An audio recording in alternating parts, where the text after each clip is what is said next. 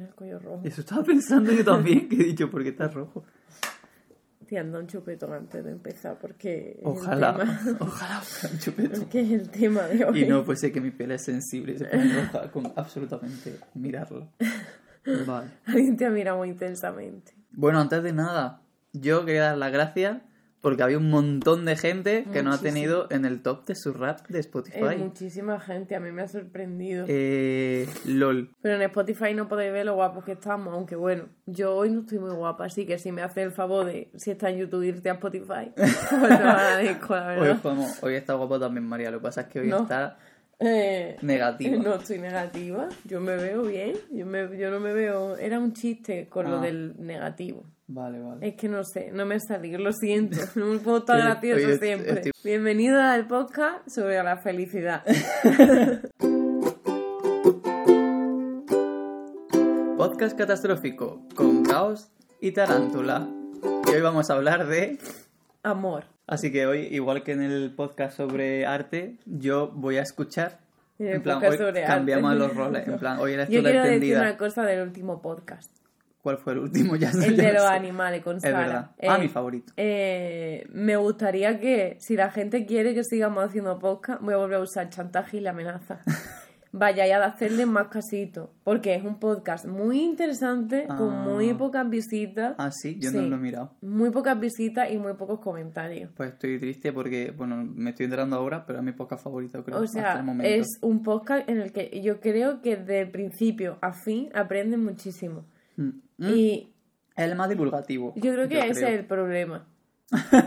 que, que no hablamos de nuestra vida. Solo hay que hacer podcast con cli- ¡Uh! ¡Qué susto! Con clickbaits y, y temas eh, de salseo.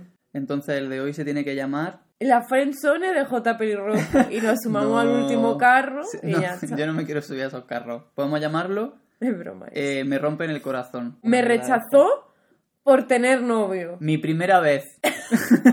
Yo es que sigo en 2012. Ya, Date que- cuenta, no he avanzado. Bueno, a mí sí me han rechazado, verdad. Pero A bueno, mí también, pero ¿qué tiene eso que ver? primero por ser poli, Ah, policía. Que hemos inaugurado una nueva ventaja en Patreon Es verdad. para la gente de ¿cuántos euros? A partir del segundo, a partir de A cinco. partir de 5 euros para arriba, en el que cada vez que se elija un tema, uy, hay una sección en la que nos puedes dejar las preguntas. Bueno, pues nada, otra vez tapándome. es que no hay manera de que yo salga en los podcasts. Pero mira que se ha puesto justo ahí. Yo No viene, siempre viene, menos soy, hoy. soy claramente el marginado de este, de este programa. Bueno, nada, podemos seguir hablando. Sí, nadie me va a echar de menos. Eh, total, que nada, que solo hemos tenido un comentario de una persona que quiere que preservemos su anona- anonimidad. Quería comentar también otra cosa del podcast anterior. ¿Cuántas cosas quiere comentar el podcast Sí. anterior? El podcast de hoy es el podcast anterior. Es que eh, hay un comentario que pone, ¿cómo has comentado con cinco días de antelación? Gente, los podcasts se suben antes para Patreon, Ah, ¿vale? Y la verdad. gente de Patreon tiene acceso antes que ustedes, los que no dais ni un duro porque sois unos rácanos, ¿vale? Pues esa gente tiene acceso exclusivo. Efectivamente. Eh, Eso no lo decimos. Lo voy a quitar. ¿Por qué? Caos del futuro. Edita esto. Córtalo. Bueno, me voy a poner su culo aquí. Bueno, venga, adiós. Bueno, bueno, bueno, bueno, bueno, bueno. Esta señora haciendo aquí el... ¿Cómo se llama esto? Parkour. Ay, ay, se va todo. Bacán. Esto podría ser la sección de Moira perfectamente. Qué lástima no estar grabándolo. Bueno, nuestro anónimo, anónima dice, no tengo claro si está verdaderamente relacionada con el tema, pero por favor no digáis mi apellido. Eh, estoy enamorado de un profesor de la universidad y no sé ni qué hacer ni cómo sobrellevarlo. Consejito, María, sabemos que tiene experiencia en esto. Yo no sé a qué se refiere, porque yo no me enamoro nunca de un profe de la uni. O sea, me gustaba un profesor porque soñé que me besaba, pero vamos, eso fue un, un gustamiento muy express. Una cosa esporádica. Sí, a mí me gusta cual- pero Una fantasía. Si nos guiamos porque me gusta la gente que me gusta, a mí me gusta cualquiera. Entonces no te has enamorado nunca de ningún profe. Eh, no. Yo tampoco. Así que nada. es que claro, no sabemos. ¿Es de la universidad? Sí, no puedes hacer nada. Porque si el profesor No a ti no te corresponde, yo te diría si te corresponde, en cuanto no seas su alumno, tírale para arriba, ¿sabes? Pero claro, si no te corresponde, Hombre, si no te corresponde, es el mismo problema que si no fuera tu profesor. O sea, eso da igual. Exactamente. Pero si sí es un amor correspondido y sois profesor y alumno, Espérate. yo esperaría.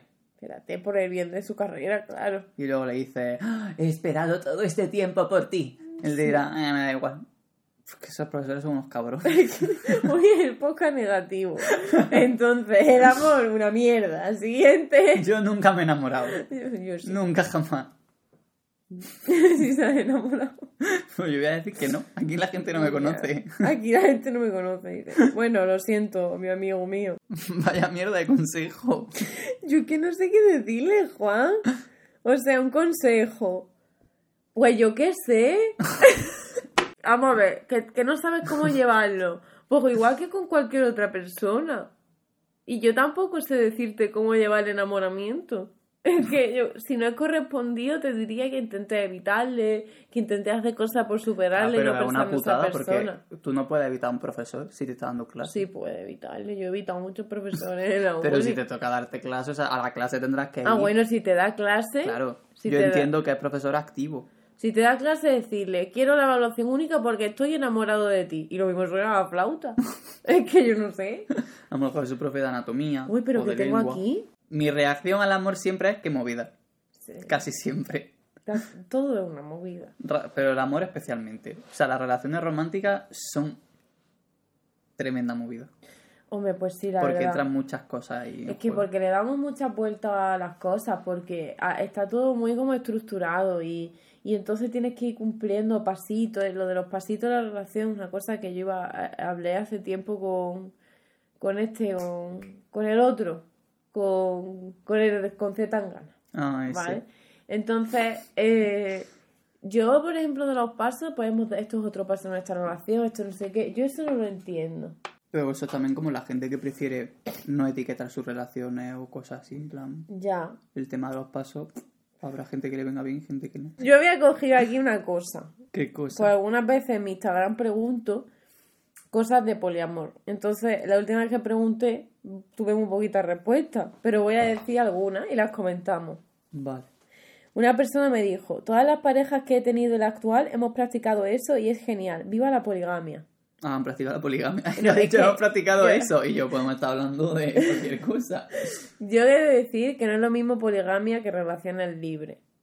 La poligamia, Vale, claro. al igual que la monogamia, son- es una relación en la que hay una normalmente una persona que tiene varias parejas y esas parejas no tienen relación entre sí. Y, y es algo impuesto y más bien social. Hay sociedades en las que pues se estila la poligamia, ¿no? Seguro que se te ha venido alguna a la cabeza, pero no la vamos a decir. Por si acaso, callado, ¿me entiendes? Pero que entiendo lo que esta O sea, persona ha querido decir, pero que no lo ha dicho un- bien. una breve introducción a tipos de modelos relacionales antes de empezar con el podcast, para que queden Dale. claros los conceptos. Venga. Pero si eres tú la experta, Y tú no, tú no sabes nada. yo sé cosas porque Venga, me las va algo. explicando. Tú dices una, yo digo otra. Venga, di una. La monogamia. Venga, ¿qué? Eh... Ahora estoy nervioso, parece que me están examinando y si me equivoco. Es el tipo de relación que está impuesta en nuestra sociedad normalmente. Y se tapa nervioso. Sí, plan, a- chiquito, voy a míralo. esconderme. Está- Uy, mi moco, perdón. en el que se establece como una un o sea un acuerdo un- al final todas las relaciones hay un negocio aunque no se digan. En las monogamias por ejemplo el, el acuerdo es que soy como se dice exclusivo. Exclusivo. En plan como las prince. Esta y es... que no puedes tener relaciones románticas ni sexuales con otra gente. Claro, eso está fatal eso. que es un modelo que funciona muy bien en el sistema capitalista porque claro Y patriarcal. y patriarcal. Y luego están las relaciones abiertas, que son una pareja y cada uno puede tener sexo fuera de la relación, pero es como eh, no hay exclusividad sexual, pero sí sentimental. Te Vale. toca. el anarquismo relacional ¿Qué? que no establece jerarquía en general en sus relaciones. Se ve todas las relaciones independientemente cada una. Venga, otro. Los poliamorosos. La gente poliamorosa son personas que no tienen exclusividad mm, sexual ni emocional, pero pueden tener, por ejemplo, una jerarquía, que sean primero una pareja, luego otra, o unos vínculos y luego sus amigos, eh, y establece como distintas et- etiquetas y tal. Luego está la trieja. La trieja es espectacular. Moira, tú y yo. Es verdad. que básicamente, pues, especialmente una pareja de tres. una película terrible. Sí. Pues, pues, ¿No has visto esa película? No la veas. Eh, en un post vi una vez que ponían los swingers, que son parejas monógamas que de vez en cuando se intercambian pareja. Ah, Pero no sé cómo califica eso, la verdad. En plan... Ah, luego están los, mo- los mono... Bueno, los monoamorosos son personas monógamas, entre comillas, pero que mm, de forma libre. En plan de, ah, yo he decidido ser mm, una persona monoamorosa, tener solo una pareja, lo que no significa que mi pareja también lo tenga que ser. Pero yo sí lo soy. Yo solo puedo estar con una persona. Porque vamos a hablar del tema de que eh, las relaciones libres son para que las pueda tener. O sea, hay gente que luego sin más es monoamorosa Correcto. o monógama y eso no tiene nada de malo. A mí me parece perfecto. Si yo conozco a alguien le zampo que tengo novio y me dice, Buah, yo es que soy monógamo, te dejo. Pues hombre, me pondría muy triste y echaría mucho menos a Zetangana, pero Zetangana de momento está bien con el tema. Entonces, como guay, ¿sabes? Pero hay gente que, pero siempre atenta a, puedes que seas monógamo, monoamoroso o como lo quieras llamar y no pasa nada. Está bien, Claro. está guay. La cosa es que tú lo puedas elegir que sepas que, que lo haces de forma libre y consensuado todo y tal. Y ya no me sé más. Ahí está, el que se sienta excluido que escriba un mensaje. Bueno, estará la gente aromántica, pero eso no sé si entra dentro de un tipo de... La verdad es que no lo sé. Una vez más, falta aquí la presencia Pues la verdad. aromántica. Siempre falta la presencia loca yo no me quejo. Sí, sí, me- Si estás tú... No, digo en todos los temas. Ah, vale, plan, de- de, de- todo el mundo. aquí. No, aquí no, aquí no. Aquí para algo que falte tampoco me cancele. A mí me dejaron aquí un comentario que dice, no sé sobre el tema. ¿Podrías darme alguna fuente fiable para informarme? Pues mira, te, voy a- te puedo recomendar un libro. Se llama Pensamiento monógamo, terror poliamoroso, de Vasallo. La Biblia. Se llama la Biblia, a ver si te reforma ya, ¿eh? que, que nos va a ser el infierno. Eh, está muy guay. Y luego, pues, hablemos de poliamor en Instagram, hace cosas muy guay, o poliactivismo, poli... Luego hay otro que se llama poliagenda, está bastante guay. Luego otra persona que dice, me he llevado la opción de estar gestionando más de una ruptura a la vez. Esto es otro tema. Ya ves. Más ¿Cómo se parejas, más ruptura. Yo no sé, yo... No, ¿tú esta- me ves a mí gestionando típica- algo bien? Es un típico argumento de eh, cuando se habla de poliamor, que hay como un argumento que es el, jo, yo, ya me cuesta trabajo mantener una relación o mantenerme a mí mismo como para mantener varias relaciones. A ver, yo qué sé, yo creo que tú tienes que poder saber que cuando tú tienes varias relaciones, igual que cuando tienes varios amigos, tú no tienes un solo amigo, ¿no? Tienes varios y te tienes que dividir el tiempo en- entre esos amigos. Bueno, pues con las parejas es lo mismo. Te tienes que dividir el tiempo entre las parejas, tienes que hacer muchos negocios, o sea, en las relaciones libres hay muchos pactos, pactos de fluidos, por ejemplo, de no te acuestes sin preservativo con no sé quién, o no hagas ciertas cosas, ciertas prácticas, o te tienes que hacer eh, pruebas de ITS cada X tiempo y enseñármela, yo te la enseño a ti, o bueno, enseñarme, bueno, sí, en realidad sí. Y, y bueno, y hay muchos pactos también pues, a nivel emocional o, o de la relación, a lo mejor hay vetos también, se pueden vetar personas, eh, todo siendo siempre negociable y que todo pueda ir cambiando. Una, no son prohibiciones, son ¿Qué acuerdos. de la gente que le parece que el, el hecho de negociar con tus relaciones, como que el, el- el acto de negociar les parece frívolo? que a mí me parece que tú no puedes ir con el pensamiento de que las relaciones son una cosa mágica que surge sin que hables, porque nada en esta vida surge sin comunicación. Es que yo no te leo la mente. Ya, ya. En- Nada, pero quería que lo verbalizaras. Sí, en plan, nadie te lee la mente, pero eso es por lo que también muchas relaciones fallan. Hay muchas faltas de comunicación. Los acuerdos son una forma de comunicación. Y al final, mm, incluso las parejas monógamas hacen acuerdos, ¿no? A lo mejor de eh, mis padres, pues vamos a hacer, a, a la economía de la casa la vamos a llevar de esta forma. Eso es un acuerdo dentro de la relación. ¿no? O tú vas a coger tal horario de trabajo porque tenemos hijos y tenemos que...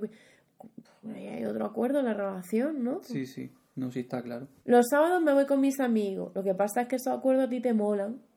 Pero, por ejemplo, no te mola hablar de, yo qué sé, me cuentas o no con quién te acuestas, o el tiempo que puedes pasar conmigo y con tu otro vínculo, o yo qué sé, cualquier otro tipo de acuerdos, como qué prácticas puedes hacer, o a, dónde, a qué sitios puedes llevar a esa persona de cita, no sé, cosas así. Qué interesante. Claro, yo nunca me he enfrentado a esas situaciones. Yo sí. y ha sido muy complicado. Ya. especialmente los celos. Me he ido a, mm, al podcast de, en el que hablamos de, de ligar, Ah, vale. ¿vale? Y había muchos comentarios porque yo ahí hablaba de Z Tangana. O Ujú. sea. Y hay una persona que me dijo, María, una pregunta demasiado personal. Si quieres, no la lea. He puesto muchísimos puntos.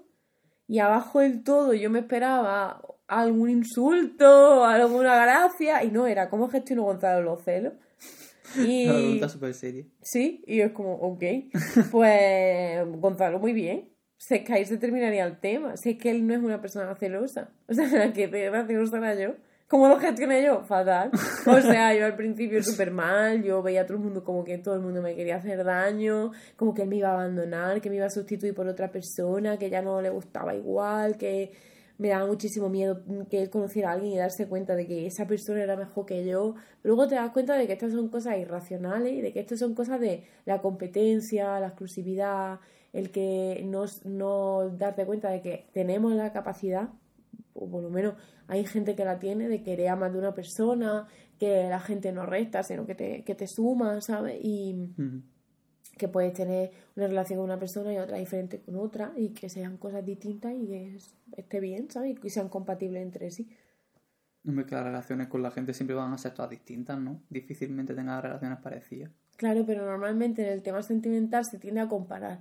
Entonces tú esperas como sentir esto, que te guste igual, que haga las mismas cosas o, o este es mejor que este en, otra, en tal cosa, ¿no? Es gente que se pregunta eso. Yo nunca lo he hecho. Yo no me gusta compararme mis relaciones porque me parece feísimo. Porque unos tienen sus defectos y otros tienen unas virtudes y sin más. Y entre ellos no tienen por qué, no tenemos ninguno por qué comparar a nadie, ¿sabes? Ujú. A mí es que me hizo gracia simplemente la gente que decía, por ejemplo, tengo una duda, si Gonzalo es el nombre de María, pero ella tiene un ligue y le gustaba al weón ese que yo, WN, entiendo que es weón o algo así. Weón, sí. Es que claro, yo no soy latina, tenéis que entender eso. Dice, no entiendo, ¿es poliamorosa o algo? Y yo como, tío, ¿en serio? O ah, sea, pero sí, esto- este comentario ya lo comentamos. Lo digo co- constantemente, todo. Pero tú también eres una persona romántica. Romántica, ¿por qué? No sé, ¿tú te consideras una persona romántica? A ver, me gustan los detallitos, los momentos de mirarte. No, pero me refiero en plan como que te enamoras con facilidad. Sí. No. Ah, A ver, en realidad no. En, en realidad, o sea, realmente mm, he dicho sí pensando en una persona en concreto, pero no, en realidad no. Eh, a mí me cuesta mucho sentir cosas por otra persona o que una persona no me empieza a dar asco así como de pronto.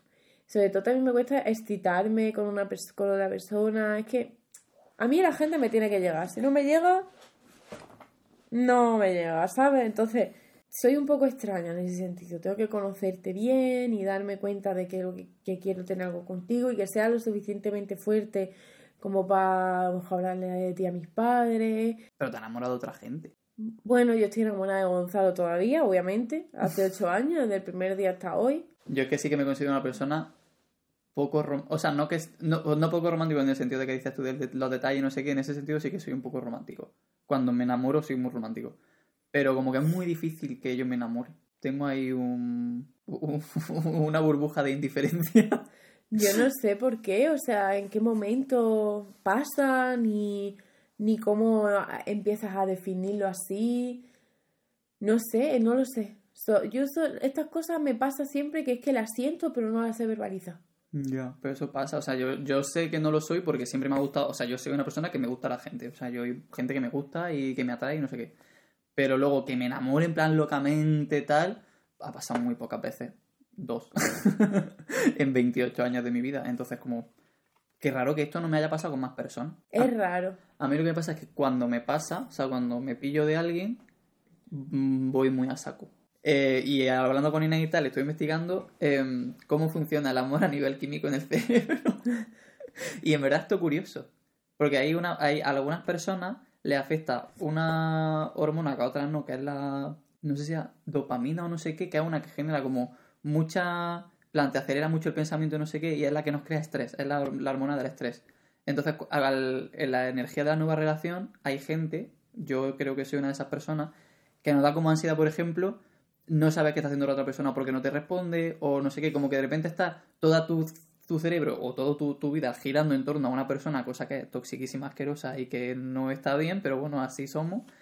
Y, y es por culpa de esa hormona, que hasta que no se te regulan otra vez y se te baja ese estrés, estás como... tu, tu, tu, tu, tu, tu, y luego por nada la de la felicidad. que es por lo que cuestan tanto las rupturas. La serotonina. Claro. Yo no sé qué es la serotonina.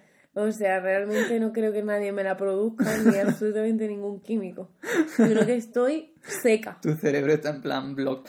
Mi, mi cerebro dice aquí no hay serotonina, no lo vamos a producir tampoco. Es como una cosa que no tenemos en el. Joder, a mí sí hay gente que me genera... O sea, yo sí sé que hay gente que cuando... eh, me, me ha pasado cuando me he pillado de cuando esa persona ya no está, me entra una pena muy grande y es como que lo, lo noto. O sea, como que noto esa falta de... mm, que me da. A mí me recargan las pilas. Me quedo muy feliz. O sea, yo cuando estoy con Gonzalo, cuando estoy con eh, Zetangana. con Zetangana, que realmente estoy con Zetangana, al final vaya a ver la noticia, eh, luego me quedo feliz. Luego estoy muy contenta, muy, muy contenta. Y, a mí no me pasa en realidad lo de querer saber dónde está esa persona todo el rato. Es que, pero supongo que también porque me miro algunas cosas, igual eso se puede aprender a regular a nivel conductual también Mm. Hombre, claro que se puede, pero... y tal. Por eso creo que igual no me pasa. La verdad es que me, me he quedado pillado con la pregunta de eso, de si es fácil que me enamore o no, porque claro, yo soy una persona que vive todo muy intensamente, entonces yo lo siento todo muy fuerte. Y a lo mejor una persona que me gusta, sin más, no es como si te gustara a ti sin más, ¿no? O sí, no lo sé, pero imagínate. Como, es que yo es que estoy a tope, ¿sabes? Entonces, claro, yo creo que para mí el enamoramiento es tranquilidad. O sea, una vez que se me va el acelerón, que se me va el, eh, oh, quiero estar otro rato contigo, no sé qué, y sigues ahí y estoy tranquila y te veo y estoy como relajada, es que me he enamorado. Y eso no me ha pasado. No me ha pasado. En plan, me pasó con Gonzalo y me ha pasado ahora. Y ya está. ¿Pero no te pasa eso con amigos? Mm, Yo con amigos no tengo un subidón cuando los conozco. Nunca con ninguno. Mm. Nunca tengo subidón en plan de quiero estar todo el rato contigo, me hace ilusión que me escriba. Con ningún amigo. La anarquía relacional no me está funcionando bien. Que claro, ya como que sé que con sobre todo amigas, con las que tengo como una relación así más intensa, pero claro, me pasa con más gente. A mí con amigos no me pasa eso. Yo también te digo que yo me pongo más barreras con las amistades que con las relaciones románticas. Porque a pesar de haberme llevado muchas decepciones a nivel romántico, nunca me habré llevado tantas como a nivel de amistad. Entonces yo siempre me freno con, que es una cosa que me, me he querido quitar. Hace poco estaba intentando quitarme, se me acercan con mis amigas tal, pero me he vuelto a encerrar en mí misma porque lo que ha pasado me ha hecho daño, entonces me he vuelto ahí para atrás. Y, y es una cosa que, que yo me pongo, la amistad para mí es algo que yo me pongo muchas barreras. Yo intento no sentir por mis amigos, intento que sean solo compañía. Y esto es un problema, sobre todo porque yo me defino como anarquista relacional. Yo realmente quiero tener a mi amiga y a mi amigo al mismo nivel que a mis parejas, pero. mm, o, a o como se diría una pareja. Pero claro, eso tiene que ser recíproco. Y normalmente no lo es. Entonces, es difícil. O sea, a mí me parece complicado. No, tengo unas relaciones un poco extrañas con mis amistades, la verdad. En secreto todo. Yo no comparto nada, pero sí. En secreto todo dice en un podcast. ya, ahora os vais a enterar todo. Y me va a igual. dice en un tono completamente de ganado y sin energía. Os voy a enterar todo de quién soy yo. He agitado el puño para la gente que no me esté viendo y que me tengan en Spotify puesta. A ver, yo intento, por ejemplo, a mí cuando mi, alguna amiga o algún amigo me dice que me quiere me pone muy nerviosa. Nunca me lo espero. Es como, no lo sé. Y te lo puedo decir, pero te lo voy a decir porque me lo has dicho tú. Si yo no te lo digo primero, mm, que no se lo hace ni siquiera con mis parejas, mm, me cuesta decirse a mi familia, pues imagínate a ti, ¿sabes? En plan, una persona así. Es que no lo sé, porque querer a una persona, para mí cuando tú le dices a alguien que le quiere, mm, viene con unas acciones detrás. Y normalmente esas acciones pues tienen un valor, ¿no? Y el, la ausencia de acciones o de acciones con valor realmente, para mí valor como preocuparte, cuidarte o estar en momentos difíciles, a mí hasta que no vengáis a ducharme un día a casa de estos que yo estoy que no puedo con mi alma, pues yo no voy a admitir un te quiero, ¿sabes? Es broma eso, ¿vale? Obviamente. Bueno, Bueno, tú corta todo esto, que no sé qué ha pasado. No ves que estoy disociada hoy, por favor. No se me nota que no estoy aquí, que se me va a olvidar todo lo que está pasando. Yo siempre me he considerado que no soy celoso y lo sigo manteniendo a día de hoy. Pero sí que me he dado cuenta por personas de mi alrededor que me desatan inseguridades unas personas y otras no. Por ejemplo, que una persona que me gusta esté con otra gente, me es indiferente, si no siento rechazo por esa persona. plan, si esa persona en ningún momento me ha dado a entender que me rechaza o que no sé qué, por mí no hay ningún problema con lo que haga con su vida. Pero si otra persona que sí me ha hecho sentir rechazado, pues porque ha habido un desencuentro romántico o un rechazo directo verbal hacia mí, sí que me da como pena que se que pasen otras cosas. Entonces me lo como que me lo noto a mí mismo y digo, tío, qué putada. Pero es normal. Hay una visión como súper negativa de los celos que en realidad no debería ser porque los celos te dicen muchas cosas. Una cosa son celos en plan desatarte los comportamientos impulsivos y nocivos hacia las otras personas como son a lo mejor el control de lo que está haciendo, o prohibirle cosas, o tratarle mal de alguna de forma, por eso es un maltrato, obviamente. Em, y otra cosa es decir, vale, estoy sintiendo celos, ¿por qué? Y mirártelo. O sea, normalmente sientes celos por algo, de algo te estás revisando. Y en tu caso es totalmente válido. O sea, eh, si una persona no te está cuidando o no te está haciendo sentir segura, es normal que tú no te sientas bien. Entonces es normal tener esas emociones. Claro, pero me refiero, o sea, ya ahora estoy, como entrando ya en el terreno del rechazo amoroso, en este caso. Que es como si una persona ya te ha rechazado directamente, como que es súper difícil gestionar las sensaciones que te genera esa persona en según qué situaciones. Cuando una persona que no te ha rechazado no te genera esas cosas.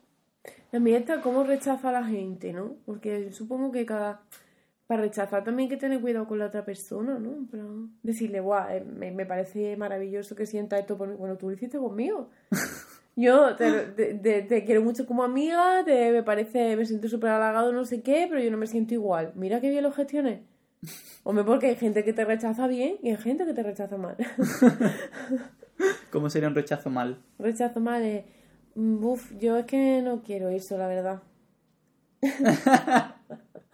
y que luego te hable raro, cambie la relación, no te vaya hablando en plan, oye, estás bien, tal, o no sea lo mismo. No, eso también pasa un montón, que en general las personas no sabemos cuando pasa. Por eso a la gente le da como miedo decir las cosas. Yo soy muy de que ya no me da tanto miedo en plan decir cuando siento algo, aunque no sea ni siquiera amor, en plan, oye, siento esto, si he estado aquí contigo o he estado aquí conmigo, que me da un poco igual.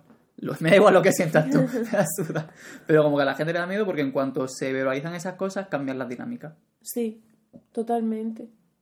Y la gente tiene miedo a ese cambio. En plan, no, porque si digo algo va a cambiar esto tan bonito que tenemos. Igual es que tiene que cambiar.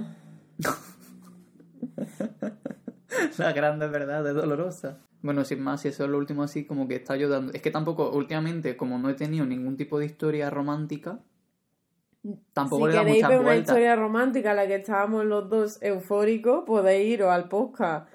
Eh, había uno en el que estábamos horny. Ni siquiera ahí era un, una historia romántica. Yo en, en, ese podcast yo no estaba hablando de ninguna relación romántica.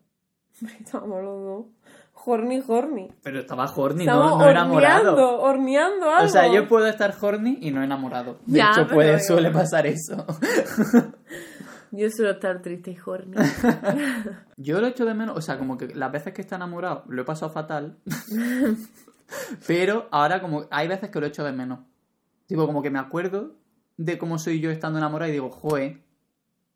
Pero claro, no pasa. Tinder. no, no funciona. Deja de recomendar Tinder. Es solamente una máquina para sentirte más rechazado. Hazte grinde, a ver si encuentras marihuana. Pero si es que no quiero encontrar nada.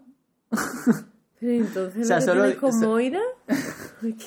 Digo que cuando salen temas como esta conversación, pues cuando lo pienso. Si no, de normal yo estoy, soy una persona casada con su trabajo. Y es verdad. No, me da tiempo. y es real. Verdad, me convertí en ese tipo de gente de una sitcom americana. Qué horror. Ya te presentaré yo a algún amigo. Sí, eso me dicen siempre. No, tengo ningún amigo, Juan. No me ves que no me quiere nadie. Pero no, si es que además luego yo conozco gente guay, lo pasa eso porque pues la gente de la que me enamoro suda de mí. Y la gente que se enamora de mí, pues no funciona. Tienes un problema. ¿Te gusta la gente que pasa de ti? Efectivamente. Diagnosticado. Correcto, confirmamos. Trastorno del que no te quiere, pues tú lo buscas. que no hay otra. Pastilla. Podemos ponerle Ibuprofeno. nombre, el nombre ya a ese trastorno. Se Juan. llama eso. Se llama... Estás juanificado. Estás- Te, te voy a diagnosticar una juanificación del carácter porque es que la tienes. Te lo digo ya. Para hablar de amor me tendría que remontar a hace un año. No, Sí, sí, un año. un año y pico. Entonces, como tío, que encanta me como lo sé, parece como si habláramos de mí o algo, pero no, estamos Claro, porque tú viviste aquella historia. Sí, Es casi en primera persona. No, sí, bueno, sí, ya vivíamos aquí. sí. No, y que me llamabas para ir a tu casa. Claro. Pero bueno. Bueno, gente, un podcast sobre rupturas. De pronto, yo es que yo hoy, la verdad, voy a ser honesta con mis oyentes del Spotify rap este. Yo que no sé pronunciarlo. Yo no estoy muy animada. Yo ¿No? sé que, es, que he sabido mm, hacer masking hoy. Un masking Bueno, de no, loco. no te ha salido un masking especialmente... Me estoy irónica. Estoy irónica. Pero bueno, mira, he llegado viva a esta hora del día. Yo pensé que no lo iba a hacer. Que viene un día más sin suicidarte. Bueno, para ti lo bien. Para mí mal. Entonces, podcast de salud mental. Pero bueno, me hacía ilusión este tema. Pasa es que hoy, en general, en estos últimos 26 años, nada me hace ilusión. Tengo pendiente grabar el vídeo con Gonzalo, que ya me ha dicho que sí. Ah, ¿sí? Sí. Ole, gente. La habéis conseguido. Y si queréis, ¿vale? Podéis dejar preguntas para ese vídeo, que será solo en exclusiva para Patreon. A ver si Me, comentáis me así. acordado otra historia. Ah, cuenta. De, yo tuve una relación, es que esto es para que lo critiquemos en realidad. tuve una relación, no romántica, nos estábamos conociendo. Esa persona me pidió que tuviéramos exclusividad, porque no se sentía cómodo si teníamos otras relaciones. Yo en ese momento me pareció bien, entonces ok. Pero yo le dije que por mi parte no necesitaba exclusividad, o sea, porque por mi parte eso a mí me daba igual. Total, lo dejamos por X y muchos meses después me confesó que, efectivamente, pero muchos meses después estoy hablando muchos meses, o sea, yo ni, vivía en la misma ciudad. Me dice que, eh, que cuando lo habíamos dejado era porque él se sentía mal, porque me había puesto los cuernos con otra persona, cuando yo ya le había explicado que a mí eso me daba igual, y que después de haber hecho eso se sentía fatal, entonces me tuvo que dejar porque se sentía culpable, pero todos estos meses después se estaba dando cuenta de que en realidad estaba enamorado de mí y de que eh, quería seguir conmigo y que quería que, siguiéramos con la relación. Evidentemente, mi reacción será por problema hecho, Bestial. pero fue como, ¿cómo te le dice a alguien que está enamorado después de meses sin hablar con esa persona? Y le ha puesto los cuernos. Yo le dije que sinceramente opinaba que me lo estaba contando para no para soltarlo a él y quedarse a gusto porque no ganaba nada diciéndomelo y que no estaba entendiendo Mis panas, no pongáis los cuernos, que está feo. Pero y si los ponéis, no le digáis en plan de cuando ya la otra persona... Porque a mí me dio exactamente igual. Pero imagínate que yo hubiera estado pillado. Ya, pero Y me que- lo dice y me hace daño en plan casi un año después, como macho. y que pues ya. es una gran traición a la confianza de la pareja. O sea, y al pacto de exclusividad. O sea, hay que respetar los pactos y los acuerdos con las parejas siempre. ¿Tú quieres exclusividad?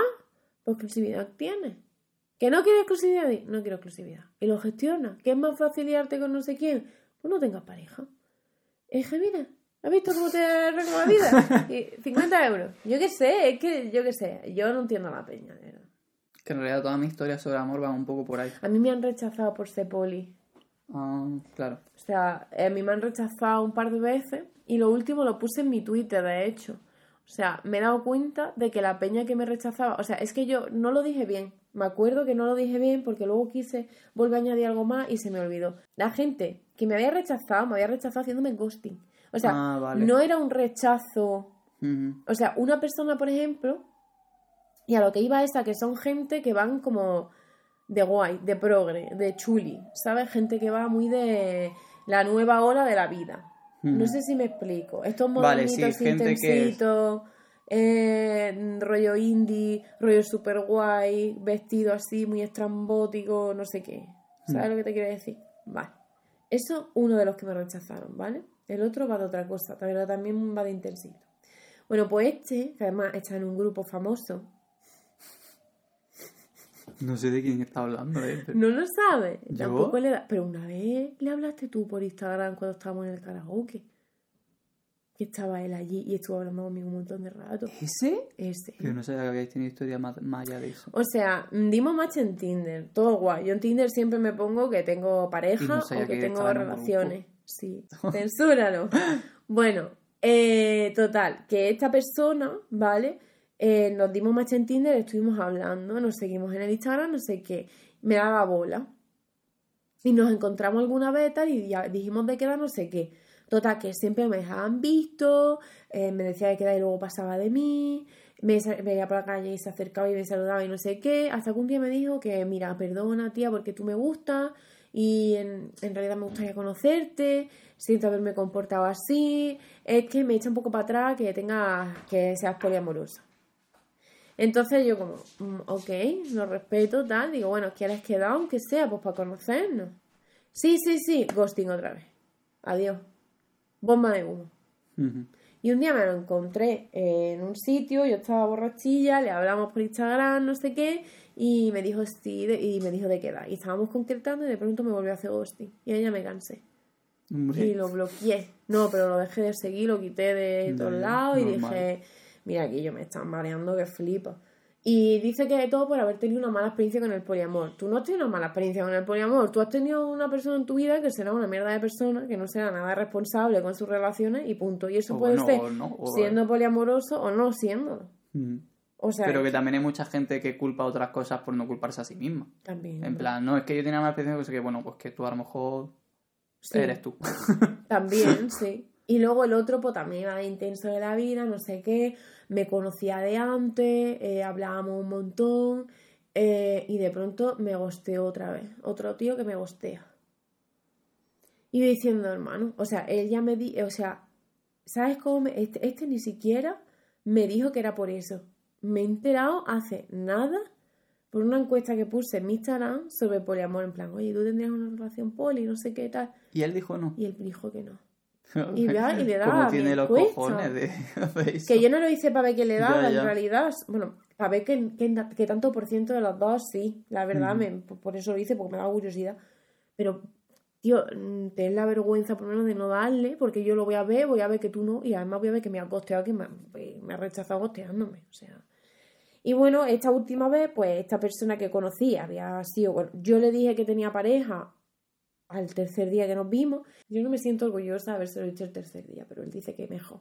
Pero claro, es que él lo ve todo positivo. Entonces, él siempre había tenido relaciones monógamas súper tradicionales, no sé qué, y él, que no va de nada, que no va aparentando nada, y que es una persona normal, en plan de que no va de yo quiero ser de esta, de esta moda o de esta ola de, de este movimiento de no sé qué, pues él diga, le voy a dar una oportunidad eh, a las disidencias relacionales, voy a ver qué tal, porque esta persona, con esta persona lo estoy gestionando bien y, ahí vamos. Y a mí me parecía curioso. Qué guay. Que al final hay que huir de la gente con pinta. La gente con pinta al final que se lo son pinta. Son pinta, hombre, pues sí. La mm. gente con pinta al final son eso, pinta. Porque tú me ves aquí en esta sudadera y yo no le hago daño a una mosca. Estos son pintas. Por eso no hay que huir de la gente con pinta. Yo también quería decir en este podcast, antes de que se me vaya, em, que cuidado con el amor que tenemos tan normalizado en general todo, bueno, o yo opino eso, em, que como que tendemos siempre a que nuestra vida gira en torno a esa persona cuando nos enamoramos. Porque a mí me pasa, a mi amiga le pasa, como que noto como que nos pasa a casi todo el mundo. Que yo no sé qué movida cerebral será esa de que yo me considero una persona como súper independiente y luego me enamoro y parece que toda mi vida va en torno a eso y no me parece bonito. Que esto lo estoy hablando con Inés justo este domingo. Entonces estamos los dos en el, mismo barco. Es que, decir, ¿por qué nos pasa esto? Claro. Pues sí, yo creo que hay un mito del amor romántico también que tenemos muy dentro mm. de, de que nuestra vida tiene que ser nuestra vida en pareja, de que tenemos que hacerlo todo por la otra persona, eh, si no lo harías todo por esa persona, no te mudarías al otro lado del mundo, no es amor, en verdad, no, yo no me pienso mudar al otro lado del mundo por nadie. A veces pensamos que haríamos cosas por otra gente que no haríamos ni por nosotros mismos, es como, ¿qué sentido tiene eso? O sacrificar cosas de tu vida o de tu desarrollo personal por la otra persona, lo hace mucha gente. Pero también hay como hay un punto intermedio entre que yo sí que creo que hay que saber sacrificar cosas tuyas por otras personas, porque al final se crea una sociedad de consumo de, relaciones. Desarrollo personal. Ya, ya. Como dejar una gran oferta para tu futuro laboral porque la otra persona no quiere moverse de donde está o no ah, estaría cómoda con que lejos, por ejemplo. Pero bueno, por dejar la pincelada, de eso, de que es verdad que ahora también es como que la gente espera que las relaciones sean maravillosas y no haya ningún tipo de que hacer plan, como que no hay que sacrificarte por tu pareja. Porque si no, eso ya no es como que estamos volviendo atrás. Estamos volviendo a la época en la que había que estar pasándolo mal para mantener el matrimonio vivo y no sé qué y no sé cuánto. Y luego está el otro lado de la moneda que es como, bueno, o, o ser todo aquí, uno o encaja exactamente con lo que yo quiero o adiós. Sin hacer ningún esfuerzo por nuestra parte tampoco. Ya. Entonces, que ni una cosa ni la otra. Hombre, a que las relaciones tienen problemas y que ante el primer problema no te vayas. Claro, Una cosa es que ante el primer problema te agaches la cabeza y otra cosa es que ante el primer problema te vayas. Pues no. Ante el primer problema se habla. Y ahí está Aristóteles y el término medio. Una teoría preciosa que os podéis mirar. Aristóteles, has dicho. Aristóteles Ah, del vale. término medio.